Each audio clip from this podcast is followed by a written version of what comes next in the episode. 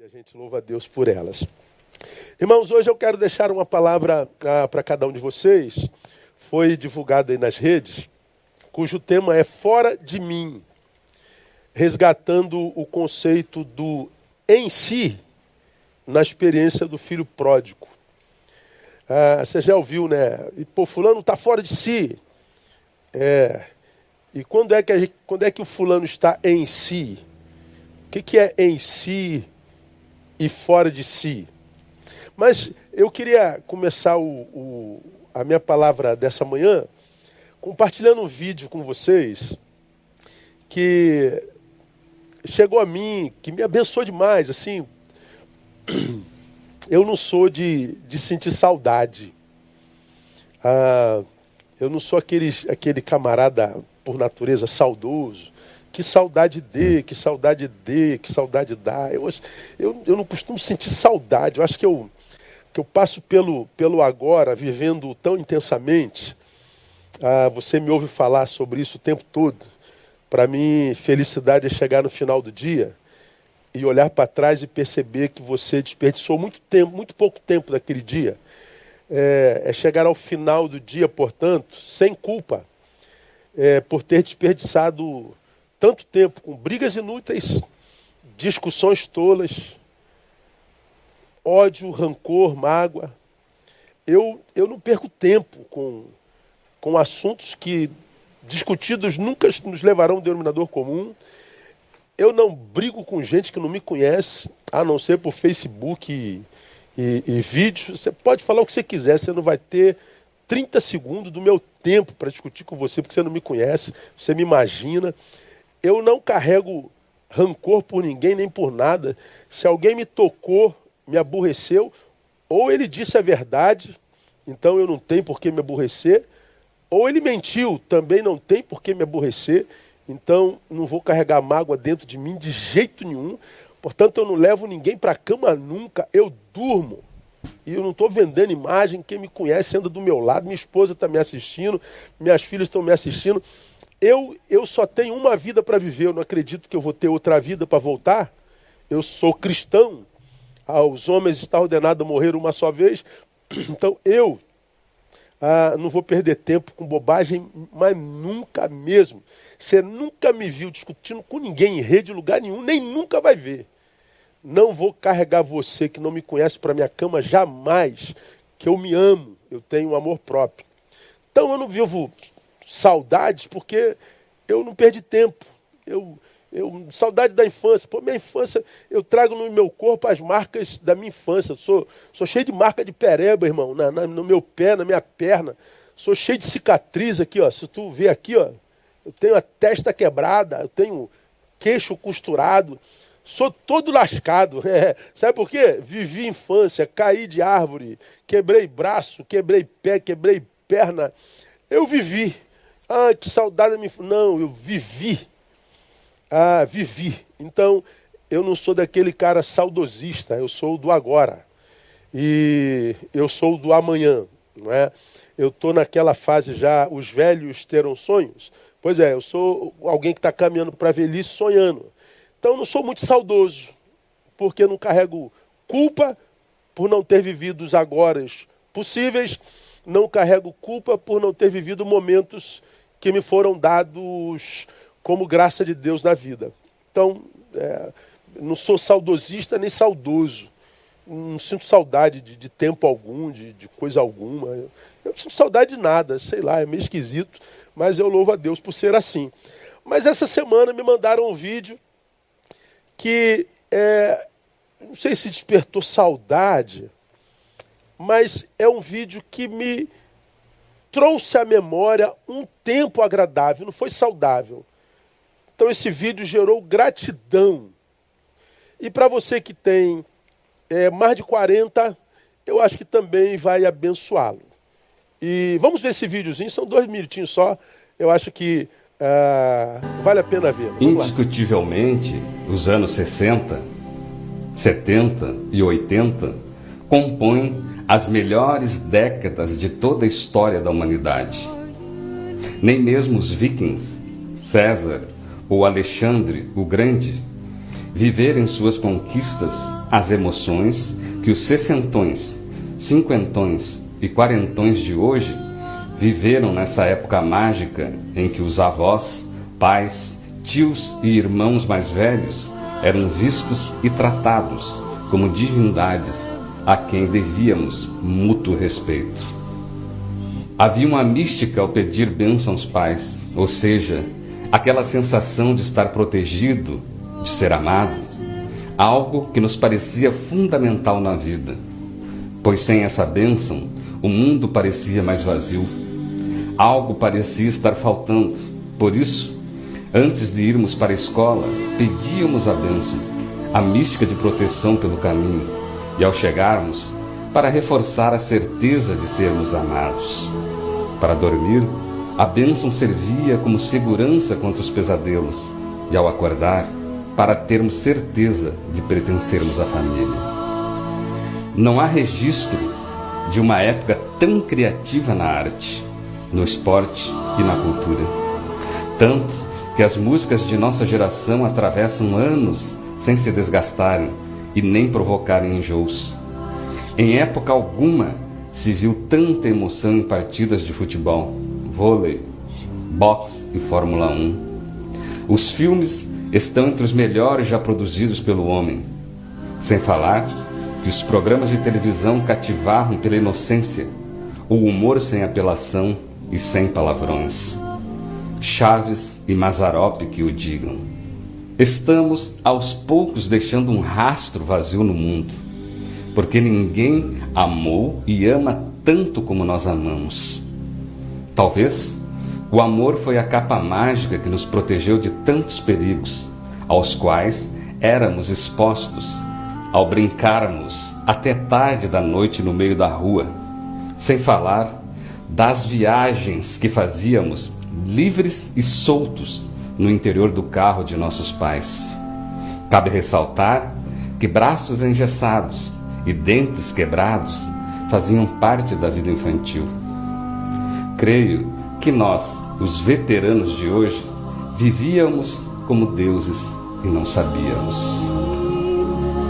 Banhos de chuva em meio aos raios que não se atreviam a cair perto de nós. Pontas de dedos descolados no futebol de pés descalços. Meninas brincando de casinhas, cozinhando em pequenos fogões improvisados. Brincadeiras de roda, como a ciranda, e bonecas de pano. Ah, como aquela inocência vivida por nós faz falta ao mundo infantil de hoje, tão erotizado, adultizado e narcisista. Sobrevivemos e aqui estamos, testemunhando a destruição do legado de nossos pais e avós, que dia após dia está sendo esmagado pelo rolo compressor do progresso. Estamos indo embora e um dia, daqui muitos anos, alguém vai deduzir que nas décadas de 1960, 1970 e 1980, o mundo foi habitado por gente que vivia como os deuses e não sabia.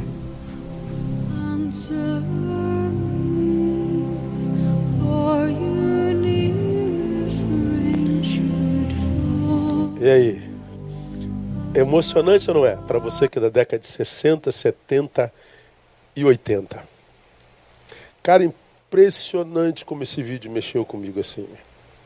E eu concordo com o autor em grau, gênero e número. As melhores gerações que passaram pela Terra. Uma geração que teve infância, que tinha direito à rua, que Viajava nos carros sem cinto de segurança, sem estar preso, sem nada, que tomava banho de chuva, que, que brincava de licença cascudo, que não era, como disse o autor, erotizada, adultizada. Era uma, era uma geração onde havia humanidade, menos maldade, menos performance, menos mentira, portanto, mais verdade. Os que não são dessa geração nunca entenderão, eles não viveram aquilo e não carregam isso em memória. Então o referencial deles é, é a pós-modernidade. Eu acho que essa bendita pós-modernidade, ela chegou e acabou com tudo isso. Estou dizendo que ela não presta? Não, estou dizendo que ela tem seus valores. Mas seus valores não são humanos, são tecnológicos, são, são de outras, outras vertentes. Não é o que eu quero conversar nesse momento. Pois bem, para você que viveu isso aí, e olha para o que a gente é hoje, irmão, para o que o outro se transformou em nós, se transformou para nós, essa brigalhada, esse desrespeito, esse xingamento, esse, essa desonra, essa inverdade, essa, esse modo de vivendi. Será que a gente pode dizer, irmão, que a gente está vivendo racionalmente hoje? Será que cada um de nós está em si? Será que nós não estamos vivendo assim, fora de nós? Será, gente, será que a gente não está doente de fato, de verdade? É, estamos todos em nós, estamos todos dentro da mais plena racionalidade mesmo? Ou não estaríamos todos nós adoecidos, irmãos? Eu tô, eu tô há dois meses nas redes sociais e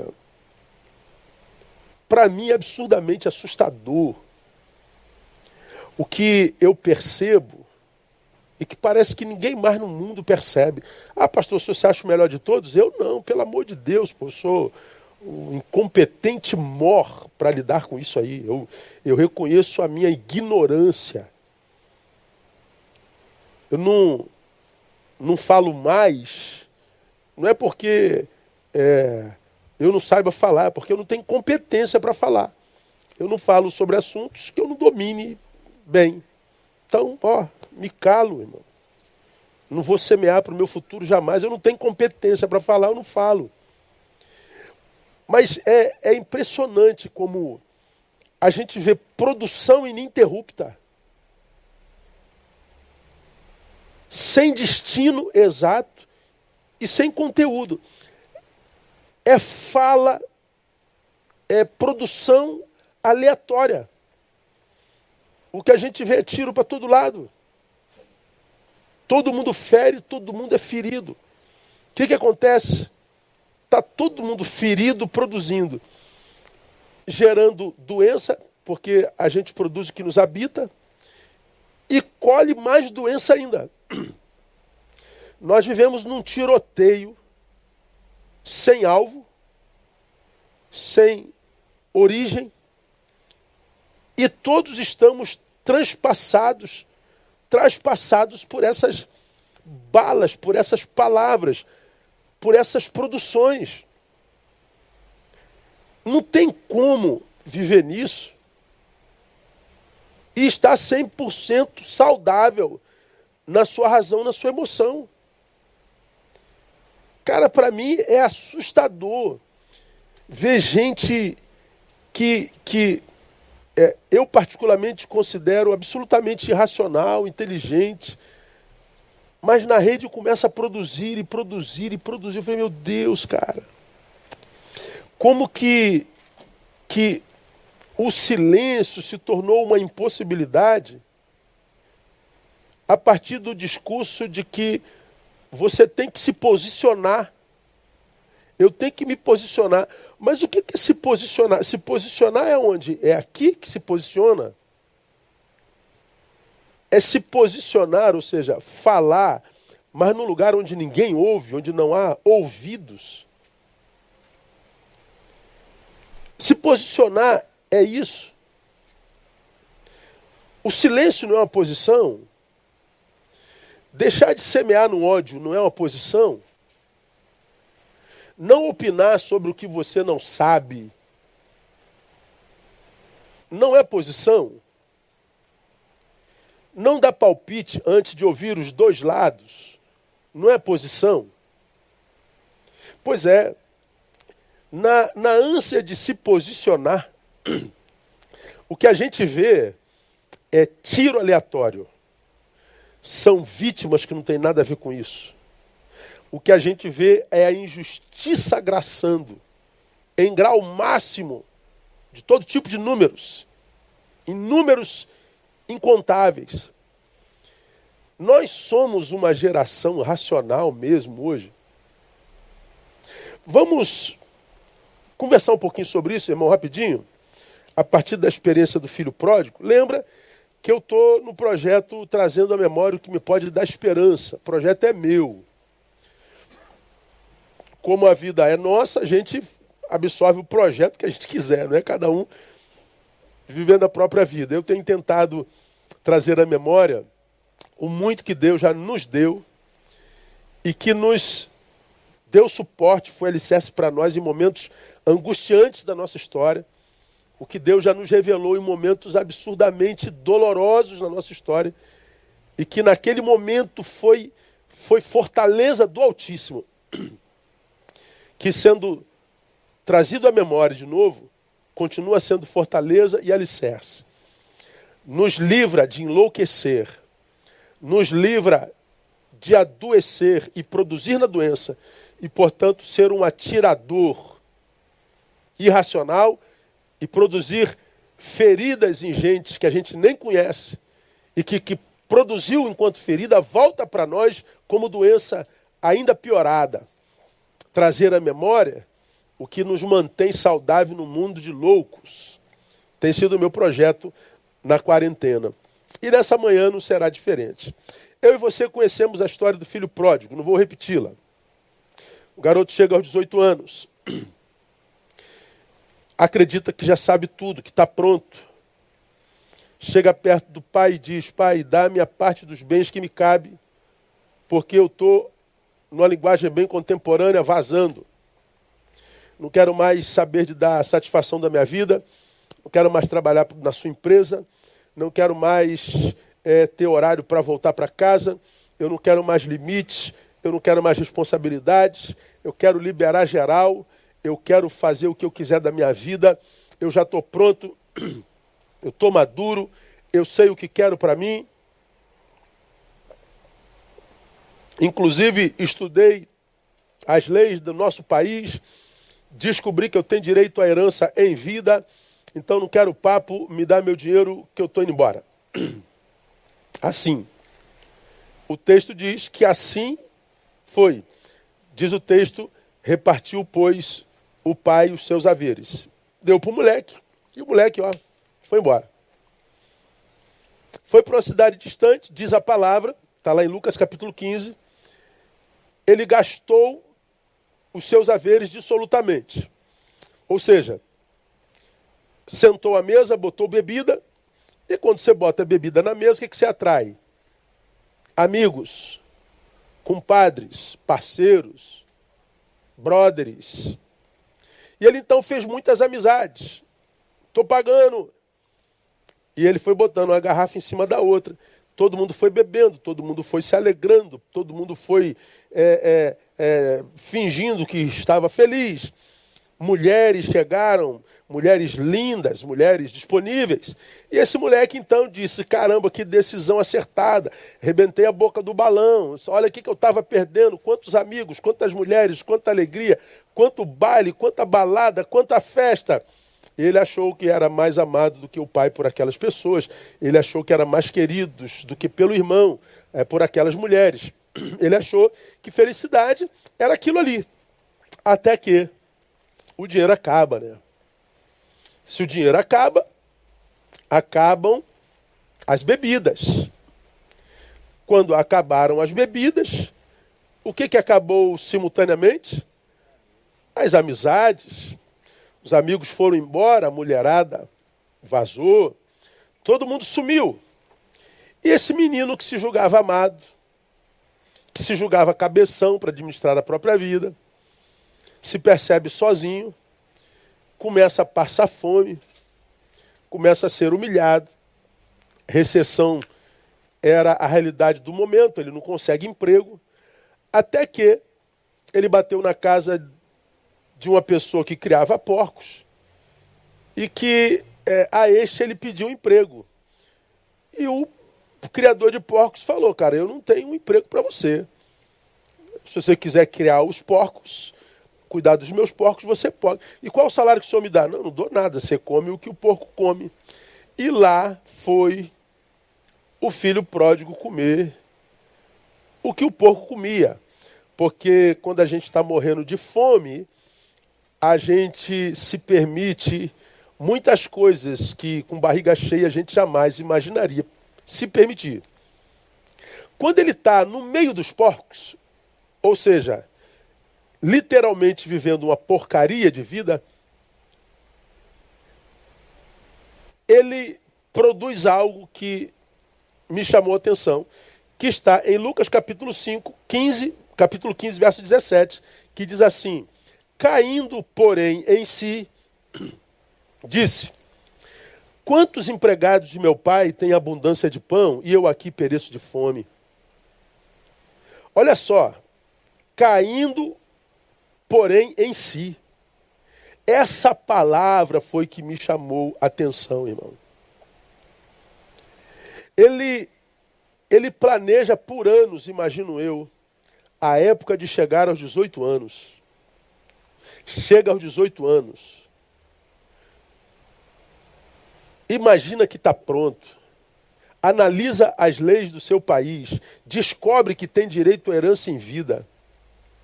Chega perto do pai, pede-se dinheiro, vai embora. Curte, gasta aquela bolada de dinheiro dissolutamente, com mulheres e bebidas e falsos amigos. Mas só quando ele vai parar entre os porcos, ou seja, na porcaria de vida, que a Bíblia diz, caindo porém em si. Ou seja, se ele cai em si só lá na humilhação e dor,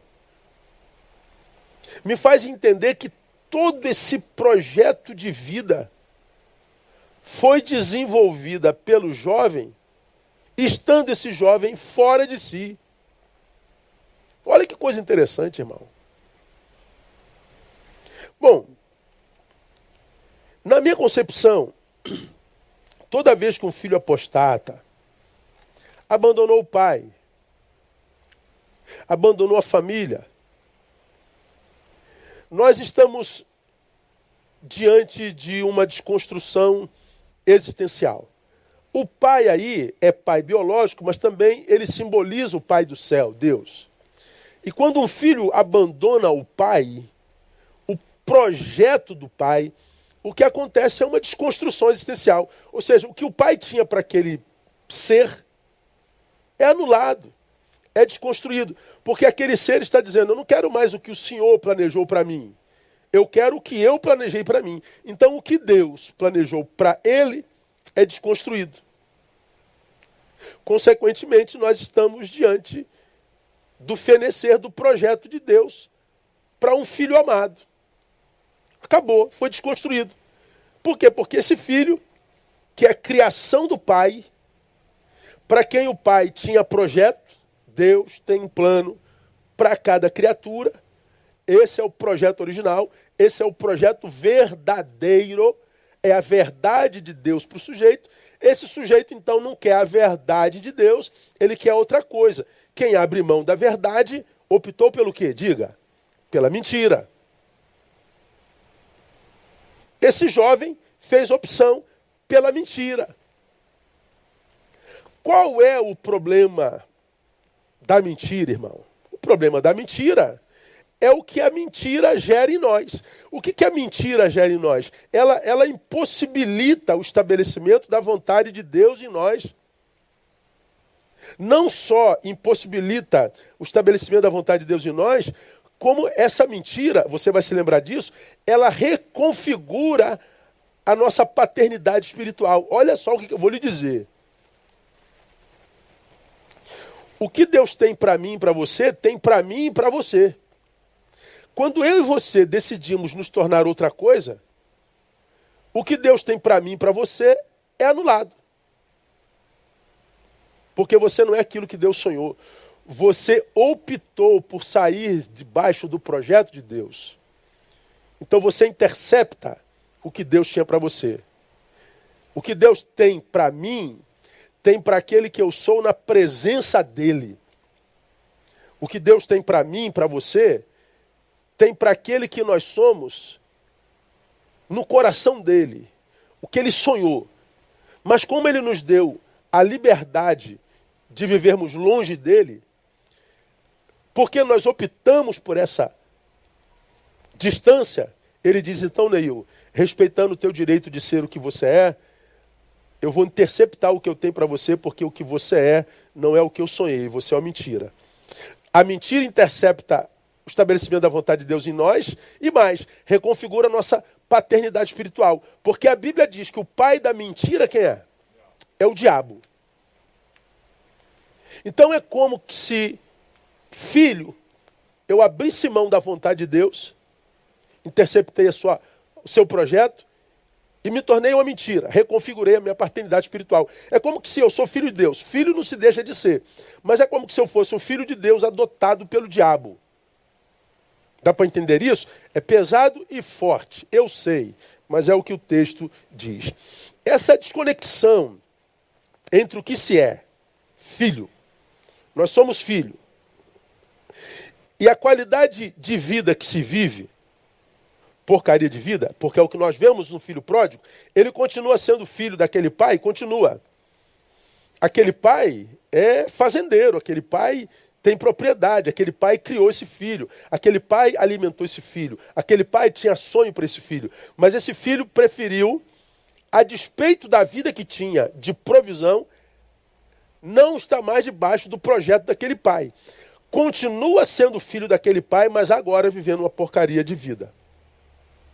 Então, essa, essa desconexão entre o que se é filho e a porcaria de vida tem sido um mistério é, pouco compreendido por muitos filhos pródigos modernos.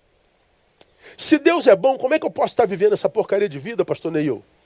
Se Deus é bom, por que, que a gente está vivendo essa qualidade de vida? Não é isso que gera ateu? Se Deus é bom, como é que pode ter tanta maldade na terra? Se Deus é bom, como é que pode ter tanta injustiça na terra? Se Deus é bom, como é que pode? Se Deus é bom, como é que pode? Pois é. O que a gente não entende é que a prodigalidade moderna, os filhos pródigos moderna, não reconhece que essa porcaria de vida não tem a ver com o que Deus é, tem a ver com o tipo de filho que nós escolhemos ser. Está dando para entender até agora? Tá dando para entender, Clebinho? Tá, não dá? Tá difícil de entender? Não. Tá claro, não tá? Pois bem. Pensa, eu quero que você raciocine comigo. Raciocina. Quase sempre achamos que foi o pai que nos abandonou. Quase sempre achamos que é o pai que deixou de amar. Quase sempre, quando vivemos uma vida que não curtimos, que para nós é uma porcaria, não chegamos a comer alfarroba ou lavagem, mas nós não temos prazer nenhum na vida. Nós não temos alegria nenhuma, nós não temos esperança. Está aí o mar de suicidas. Está aí o mar de ansiedade, de deprimidos, de, de gente que, que, que, que, que desistiu e que diz: Foi Deus. Não, não, não, amado. O Pai continua amando. As portas da casa do Pai continuam abertas. Nós é que fomos pródigos. E diferente desse moleque aqui, ó, não fizemos da dor escola. Nós não caímos em nós. O menino caiu em si, nós não. Só que nós achamos que nós não estamos fora de nós. Essa sociedade acha que é racional. É, essa reflexão é muito tremenda, irmão.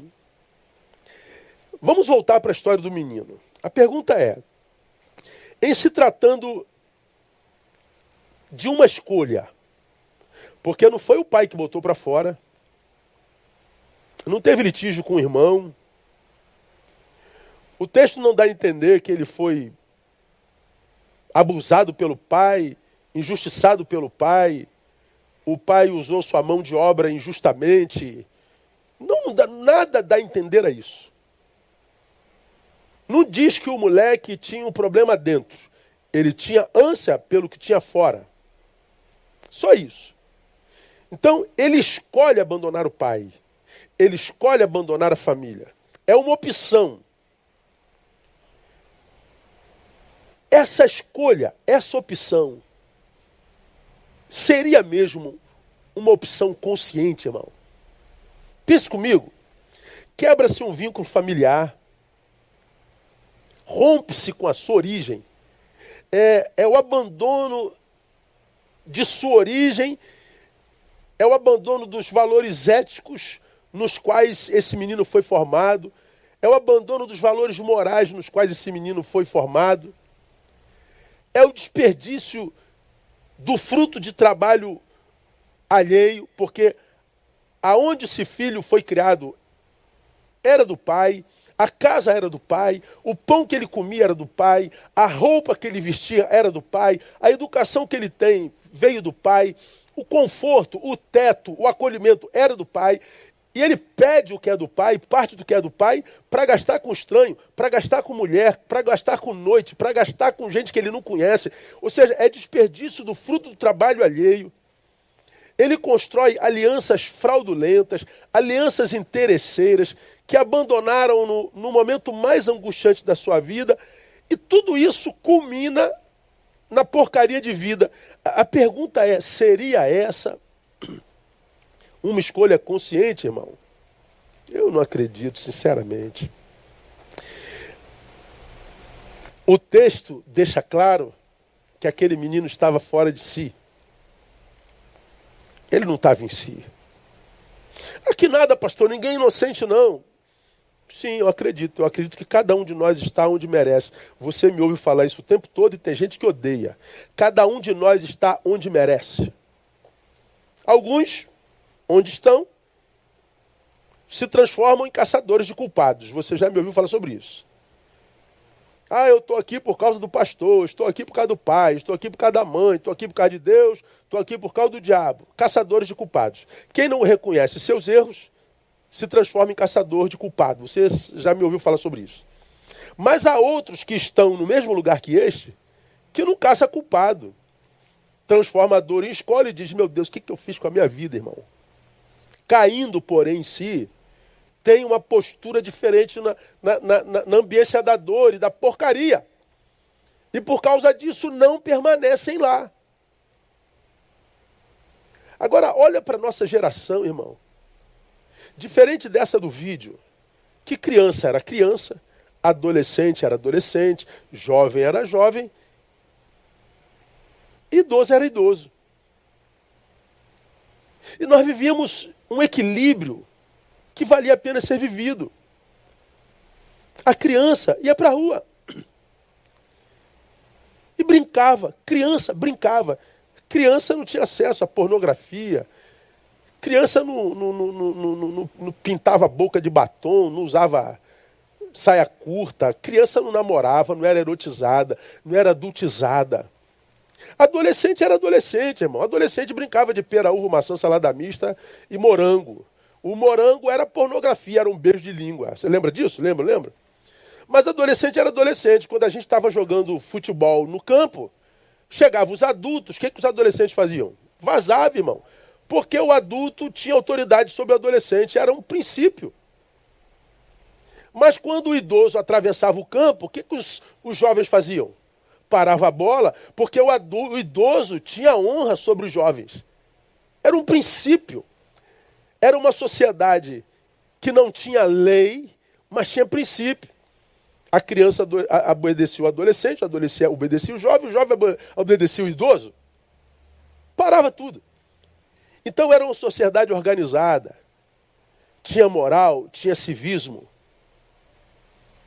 Hoje, nós vivemos enviesados, atravessados, nós vivemos em rede, todo mundo se metendo na vida de todo mundo é a criança xingando o idoso, é o jovem xingando o jovem, é, é, é, é, o empregado xingando o patrão, é a ovelha xingando o pastor, é o pastor querendo lacrar, é cada um por si, cada um para si. Vivemos uma desconexão afetiva total. Estamos absolutamente sós. Nós estamos contaminados pela produção alheia. O que ele publica lá me adoece, e adoecido eu xingo a mãe dele, e, e eu me meto na vida de todo mundo, todo mundo se mete na minha vida, e a gente diz, eu estou me posicionando. Não, você está doente. Só não tem saúde para admitir tal doença. Vivemos uma loucura. Estamos mesmos em nós, irmãos? Você está em si?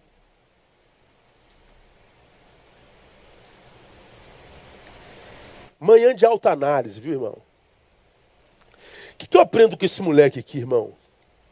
Que quebrou vínculo familiar, que abandonou origens é, familiares, abandonou valores éticos, desperdiçou fruto trabalho alheio, fez aliança fraudulenta, acabou com a própria vida. O que, que eu aprendo com esse moleque aqui? Primeiro, olha só. Eu aprendo que eu posso estar fora de mim, mesmo dentro da minha mais plena razão.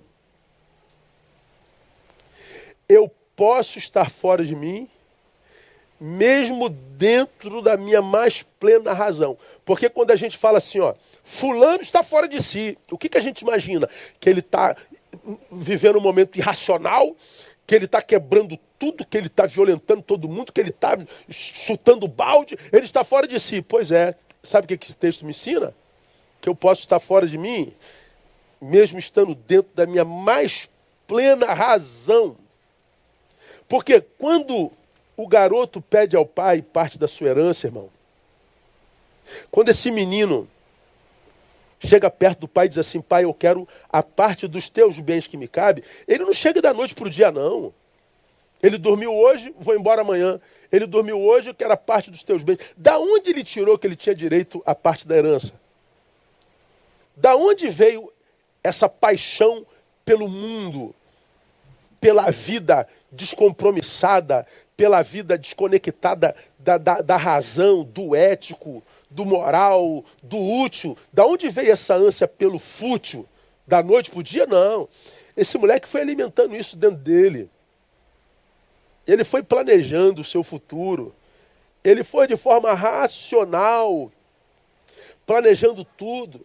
Ele sabia que se o pai discordasse dele, ele já tinha na ponta da língua certamente uma palavra racional para dizer para o pai: não adianta tentar me convencer a ficar, porque eu não vou. Eu estou certo disso, eu sei o que, é que eu estou fazendo. Pois é, esse moleque toma essa, essa atitude dentro da mais plena razão. Pois é, mesmo tendo tomado a atitude dentro da mais plena razão, o texto diz lá na frente que foi na porcaria de vida que ele caiu em si. Ou seja, eu posso estar dentro da mais plena razão e ainda assim estar fora de mim. Eu posso estar fora de mim, mesmo dentro da minha mais plena razão. Quando eu penso isso aqui, irmão, eu me lembro de um dramaturgo austríaco chamado Karl Kraus. Karl Kraus. Karl Kraus produziu numa das suas falas uma fala muitíssimo interessante. Ele disse assim: refreia as tuas paixões, refreia as tuas paixões, mas toma cuidado para não dar rédeas curtas, ou melhor, rédeas soltas às tuas razões. Vou repetir. Refreia as tuas paixões. Como quem diz, a paixão desenfreada faz mal, mata. A paixão, ser passional, é perigoso, gera catástrofes, refreia as tuas paixões. Mas Kraus diz assim: todavia, toma cuidado para não dar rédeas soltas às tuas razões. Ele está falando, quando você mergulha numa razão fria, numa razão crua, numa razão mórbida, você também incorre em riscos graves. E eu mostro alguns para vocês, porque é em nome da razão pura, da razão sem paixão, da razão sem misericórdia, por exemplo, que as atrocidades são cometidas na história humana na nossa história. É na nossa racionalidade fria, desumanizada, destituída de misericórdia, de inflexão, de emoção, que a gente comete as atrocidades na história dos homens e na nossa. Vou dar alguns exemplos para vocês. Hitler, 6 milhões de judeus assassinados na ideia mórbida de criar uma raça pura. Hitler planejou uma, uma, uma, uma sociedade branca, uma sociedade superior, racional. Ele reúne os seus cientistas, os mais excelentes. Ele reúne os seus generais, os mais capacitados, os mais racionais, os destituídos de espiritualidade, de, de, de, de emocionalidade. O que, que ele constrói, irmão?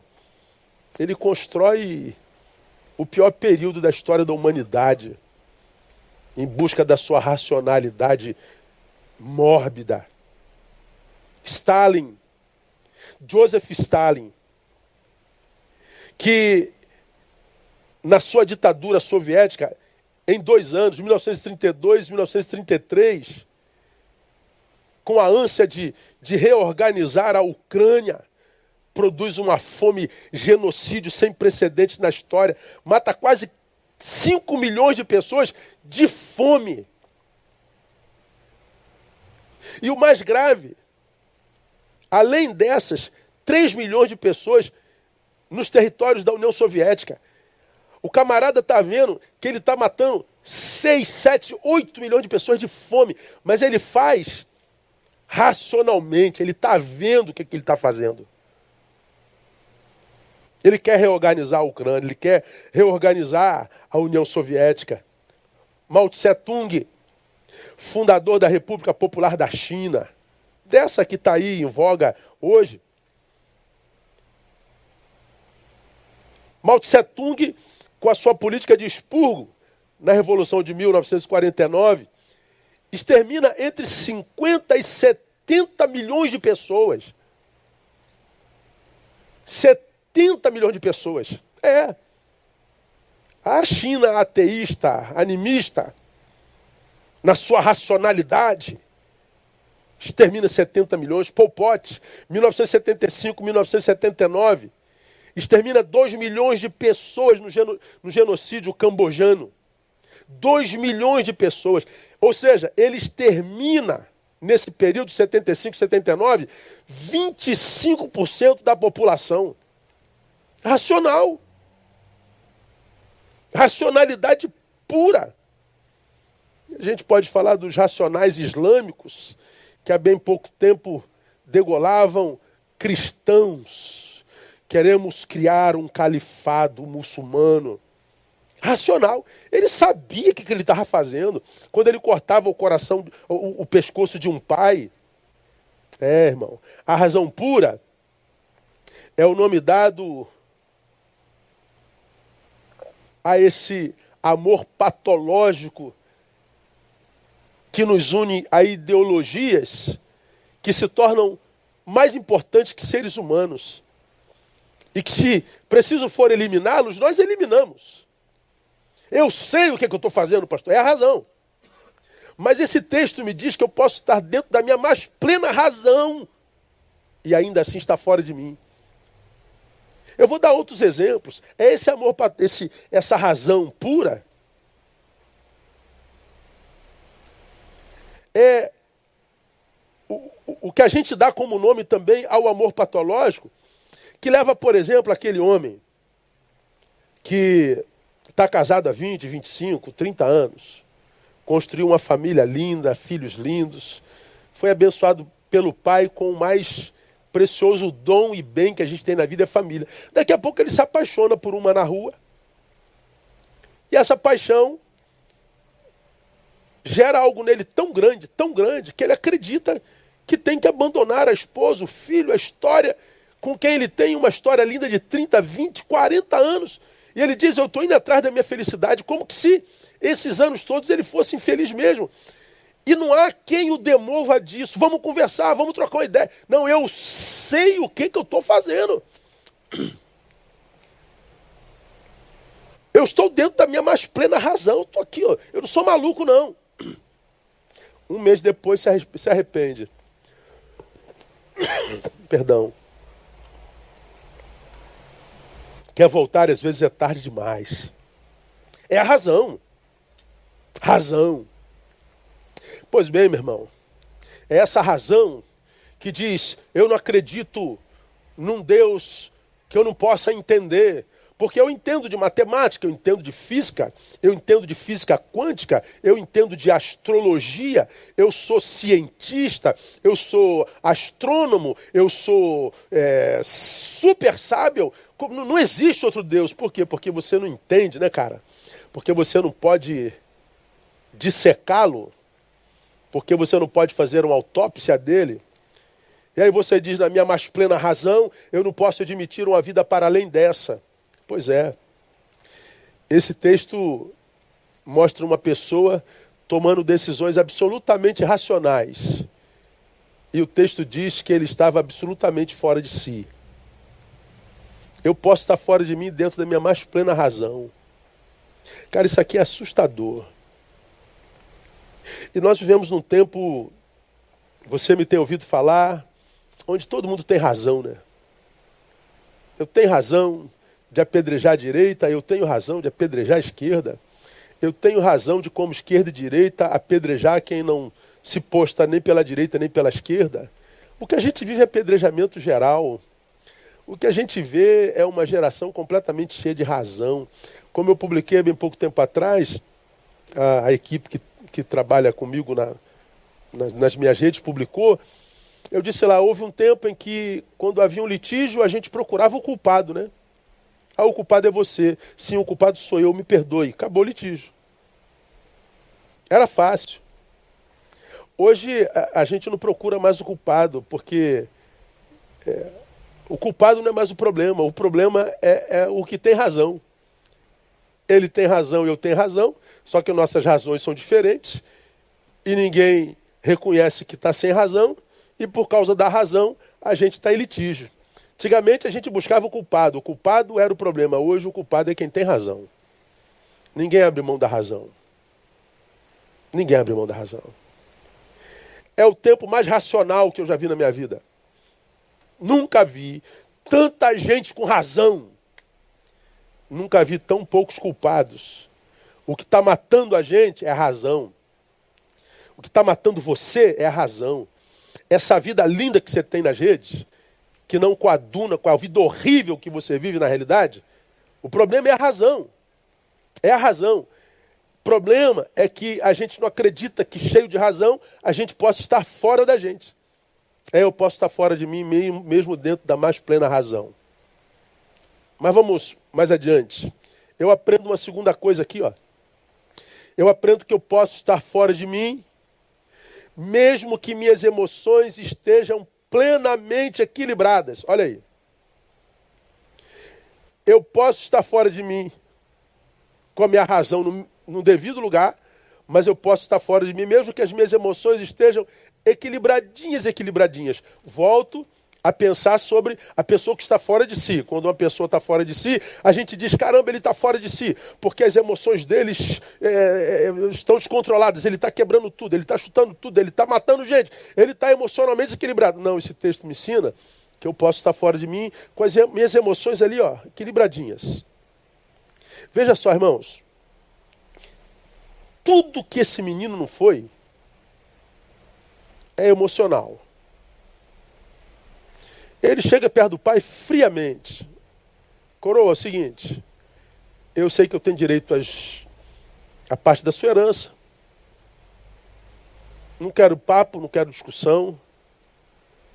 Eu só quero o seu dinheiro, acabou, pai. É só isso. Está tudo pensado, raciocinado, está escrito. Sei para onde eu vou, está tá tudo linkado, está tudo certinho. Nada pessoal, tá ligado? Me dá o dinheiro e pronto. O moleque foi frio. Esse moleque foi gerado. Tudo que ele não foi, foi gelado. Tudo que ele não foi, foi sentimental. Não há sentimento na fala. A fala é assustadora. O texto é claro: chega perto dele e quer os seus haveres. Só isso. Não havia, olha só, ira, não havia mágoa, Pai, eu estou indo embora porque eu estou irado com o Senhor, estou com raiva do Senhor, eu estou indo embora porque eu estou magoado, eu estou indo embora porque. Eu...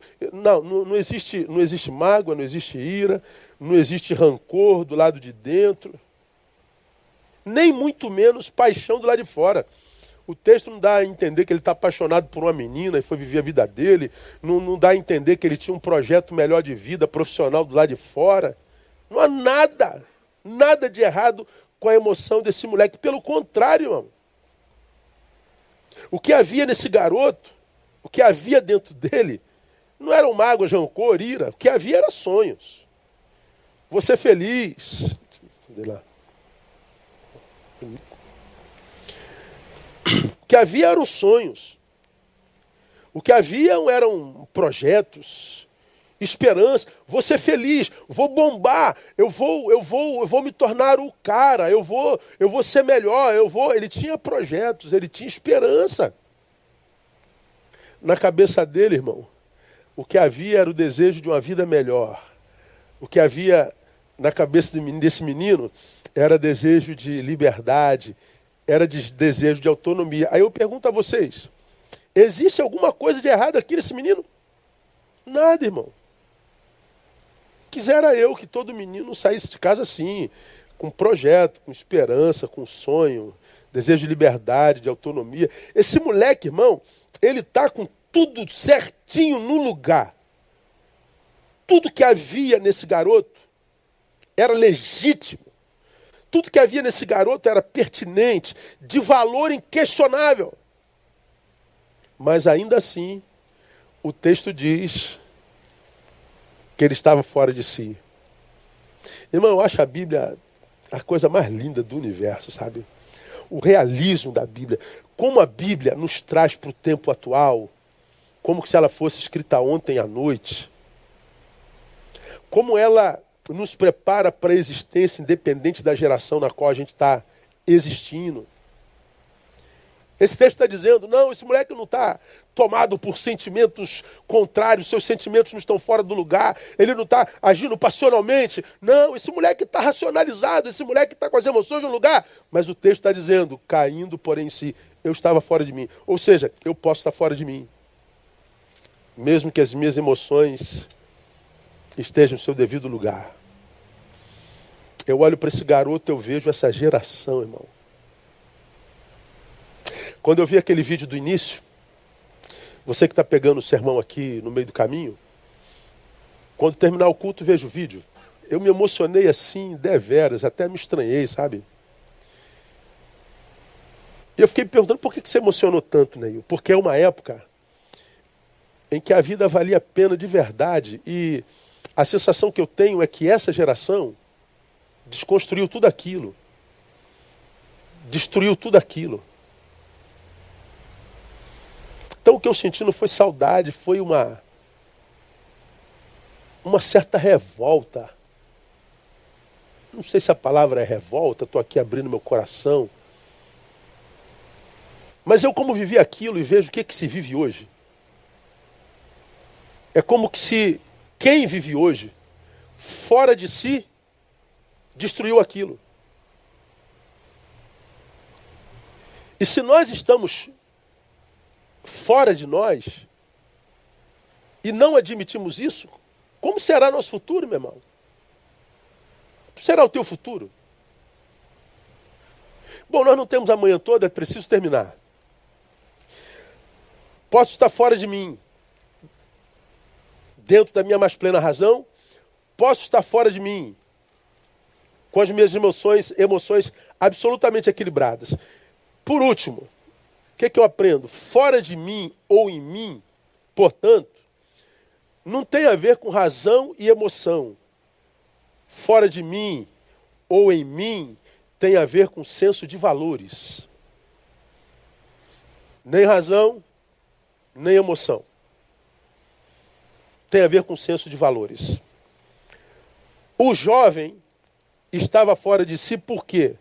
Porque ele trocou a amizade do pai pela amizade do mundo. Ele trocou o amor da família pelo amor de gente que ele conheceu há horas. Há filhos trocando o amor do pai e da mãe.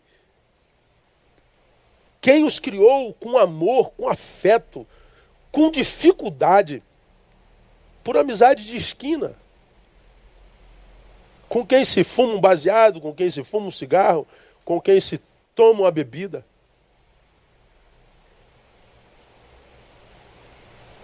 Gente que prefere um amor que sabe não é amor. É relação passatempo, troca essa relação passatempo, que depois de ter o tempo passado não melhorou nem um pouco, lá na frente vai descobrir que foi tempo desperdiçado, troca esse amor pelo amor da família, ou o amor da família por esse amor. Troca o amor da esposa, do marido, dos filhos por esse amor de mundo. Você acha que o que você está fazendo com você é racional, cara? Você acha, minha irmã, que o que você está fazendo contigo é racional? Me digam. O que aquele filho tinha na presença do pai, por exemplo? Ele tinha pão, ele tinha vestes, ele tinha dormida, lugar de dormir, ele tinha trabalho, portanto, utilidade. Ele tinha afeto, família, comunhão, ele tinha utilidade, ele tinha significância. No pai, ele tinha achado o seu lugar no mundo, ou o lugar no mundo do qual ele construiria a sua jornada. Mas ele abre mão disso por uma aventura. Filhos têm que sair da casa do pai mesmo. Filhos têm que ir embora mesmo. Pais criam filhos para o mundo. O filho não tem que ficar na casa do pai para sempre. Embora os pais desejem, por causa dessa relação afetiva. Mas a natureza diz que nós criamos filhos para o mundo. Mas tem a hora de ir, tem o lugar para ir, tem com quem ir, tem como ir. E tudo isso nos é dado na presença do Pai. Como que um filho que abandona o pai pode achar que está bem? Como que você que abandonou a Deus pode achar que está certo? Como que você que abandonou a palavra pode achar que está dentro da sua razão? Se tinha toda a provisão, por que abandona o pai, amado? Do que se trata essa troca, irmão? Eu digo para você, é a troca de Deus por nós, no lugar de honra do nosso coração. Vou repetir. É a troca de Deus por nós, no lugar de honra do nosso coração. A gente tira Deus e senta no lugar dele. Agora, eu quero fazer a minha vontade, não a tua, Pai. A tua vontade não me interessa mais, interessa a minha.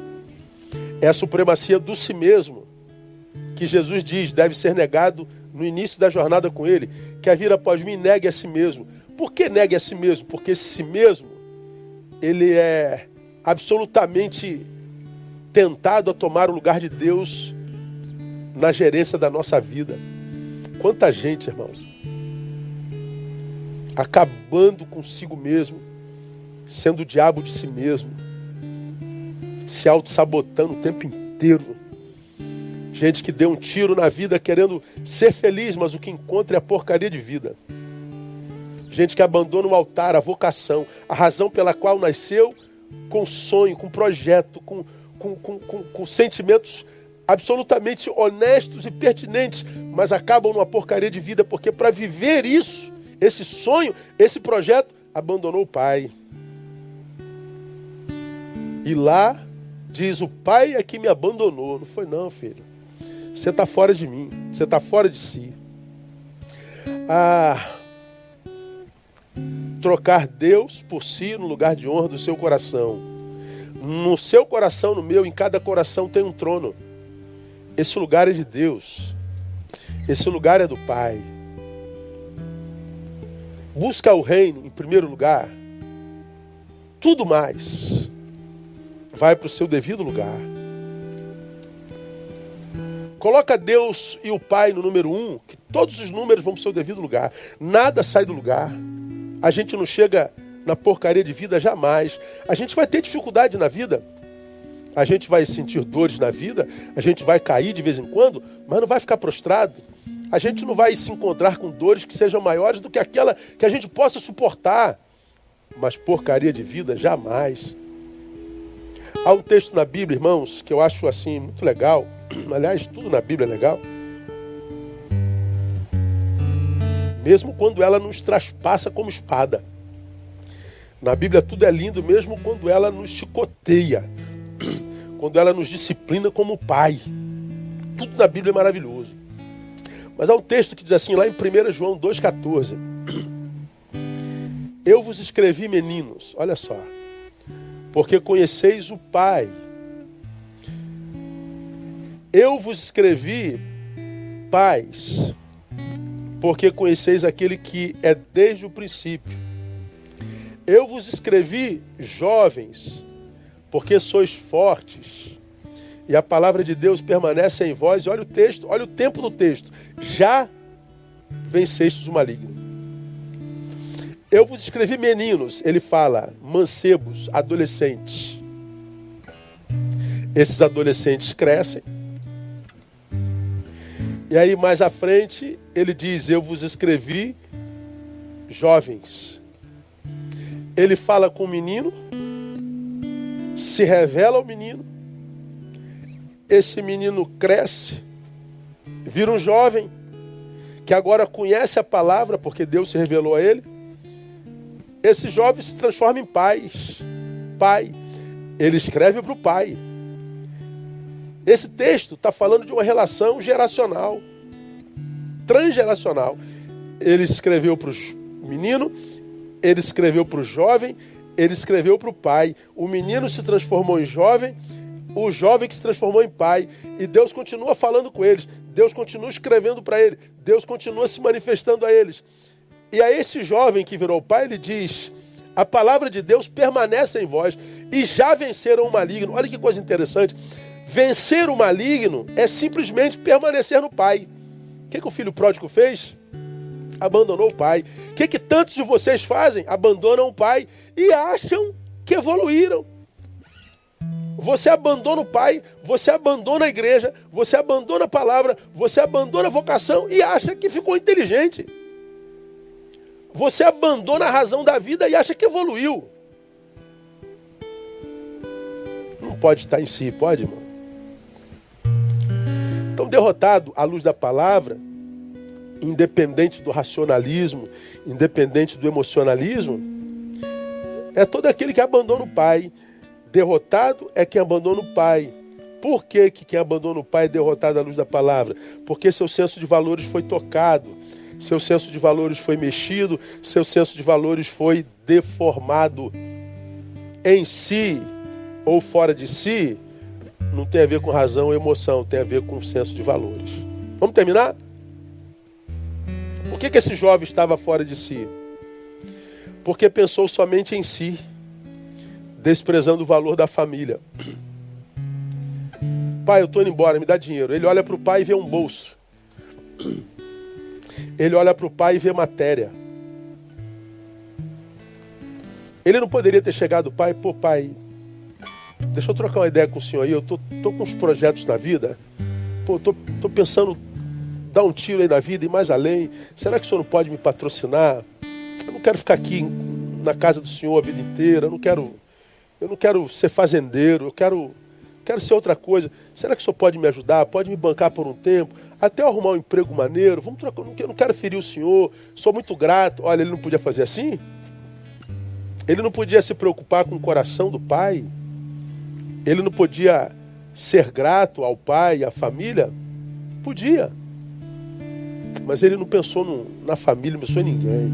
Eu quero ser feliz, eu quero me dar bem, dane-se todo mundo. Pois é. Eu estou fora de mim quando eu penso só em mim e não penso em mais ninguém. Pois é. Há um texto na Bíblia, 1 Timóteo 5,8, que diz assim: Se alguém não cuida dos seus, especialmente dos da sua casa, nega a fé e é pior do que o incrédulo. Portanto, achar que existem amores, emoções, sensações mais preciosos e, e locupletantes, ou seja, que nos locupletam, que nos preenchem mais do que a família, ah, somente estando fora de si, irmão. Você achar que existe alguém que te ame mais do que a sua mãe, que seu pai, só estando fora de si mesmo. Achar que pode viver um amor que seja mais importante do que o amor do pai, ah, não, tem que estar fora de si. Você não pode estar em si. Então, meu irmão, é, eu acho que nós vivemos numa geração fora de si. E aí, pastor, o que, que a gente faz? Acabou? Estamos ferrados, como diriam os jovens? Não, não, não, não. A gente pode reconstruir, a gente pode voltar a si. Claro que pode. Como, pastor? Primeiro, arrependimento. Meu Deus, o que, que eu fiz com a minha vida? Estou aqui nessa porcaria de vida e os empregados de meu pai estão em casa, com seus familiares alimentados. Eu sou filho do dono e estou aqui passando fome. Meu Deus. O arrependimento é diferente de remorso, tá, irmão?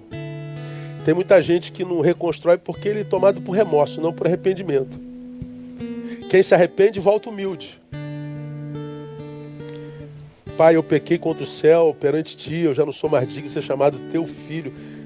Me trata como um dos seus empregados, me dá um emprego, eu só quero um cantinho para estar. Voltar arrependido é voltar humilde. Tem gente que volta cheio de si. Eu volto com condições. Eu volto se. Eu volto se. Você não se arrependeu. Você está com remorso. Deus não, res, não restaura quem está com remorso. Deus restaura quem se arrepende e volta humilde. Então há esperança para você, volta humilde. Arrependa-se. E mais, não basta arrependimento, tem que ter atitude. Não é se arrepender e ficar aí nessa porcaria de vida. Não é se arrepender e continuar aí dentro do quarto. Não é se arrepender e continuar aí dentro de casa. É. é se arrepender e voltar para a casa do Pai. É voltar humilde para a casa do Pai. Arrependimento sem atitude nada mais é do que, do que é, é, reconhecer esse status quo da miséria como, como, como status definitivo. Eu me arrependi, mas não agi, então eu aqueci ao status quo. Eu, eu assumo a minha desgraça e aqui morro. Pois é, isso é covardia. Então nessa manhã, irmão, se Deus fala contigo, caia em si, arrependa-se e volte. Porque você e eu vivemos no meio de uma geração que está fora de si. O que a gente vê aqui não pode ser normal, irmão. Mas se normatizou. Por quê? Porque aqueles que produzem estão fora de si. E você? Como é que está a tua cabeça? Como é que está a tua emoção? Que Deus nos abençoe e que nos produza reflexão nessa manhã no nome de Jesus. Amém? Vamos orar. Nessa oração, antes da gente terminar, eu quero lembrar a vocês de alguns nomes que estão enfermos entre nós. Nós ainda temos a Luana, o Diego, Felipe Simões, a irmã Selma Barbosa internou nessa semana e a Denise Mercedes são os enfermos da nossa comunidade espiritual, da nossa família espiritual. Lembrando de orar pelos enlutados, pela família do irmão Dante, que perdeu a irmã Silvia, pela família da irmã Rose, que perdeu o irmão Mário, pela família da Viviane, a quem Deus tomou, do Robson. Orar por essas vidas a quem Deus tem tomado. Orar pela vida da Sabrina, esposa do pastor Alisson, a quem Deus levou. Vamos orar, irmãos, vamos orar. Pedindo a Deus graça para quem está enfermo pelo Covid, para quem está enlutado por ele. E vamos orar à luz da palavra que nós ouvimos hoje, por toda essa geração que eu acredito piamente que está fora de si. Que Deus nos traga a consciência de novo, por Sua graça e por Sua palavra. Vamos orar e teremos encerrado o culto dessa manhã. Muito obrigado a você pela sua participação, que essa palavra tenha alcançado você. Logo mais às 18 horas nós estamos juntos de novo. Uma palavra tremenda de novo, irmãos. Como é que Deus tem abençoado a gente generosamente pela palavra. Não perca logo mais às 18 horas. Estou aqui, te aguardo vamos louvar ao Senhor. Vamos orar e vamos embora para casa. Não deixe de fazer a sua contribuição generosa, solidária.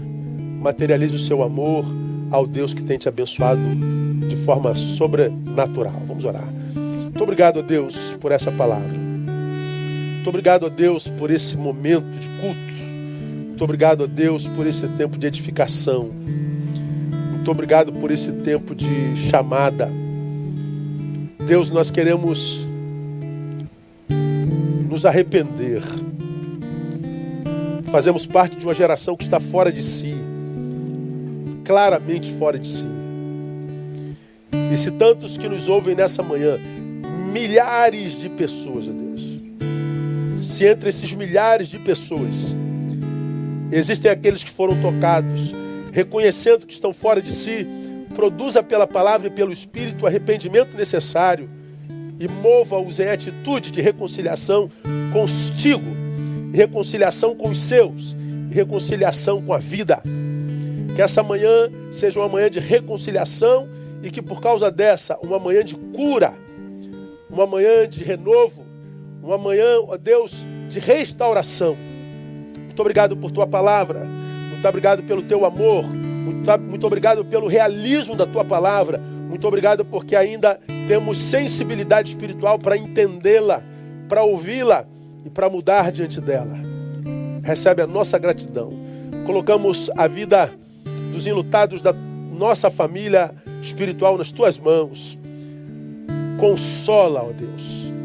Renova a fé e a esperança. Colocamos os enfermos das tuas mãos.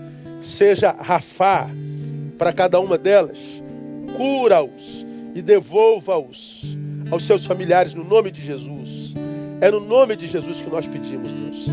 E que a tua graça seja sobre nós todos os dias. Honra e glória tributamos ao teu nome, pelo poderoso, glorioso, incomparável e maravilhoso nome de Jesus. Amém e amém. Deus abençoe vocês.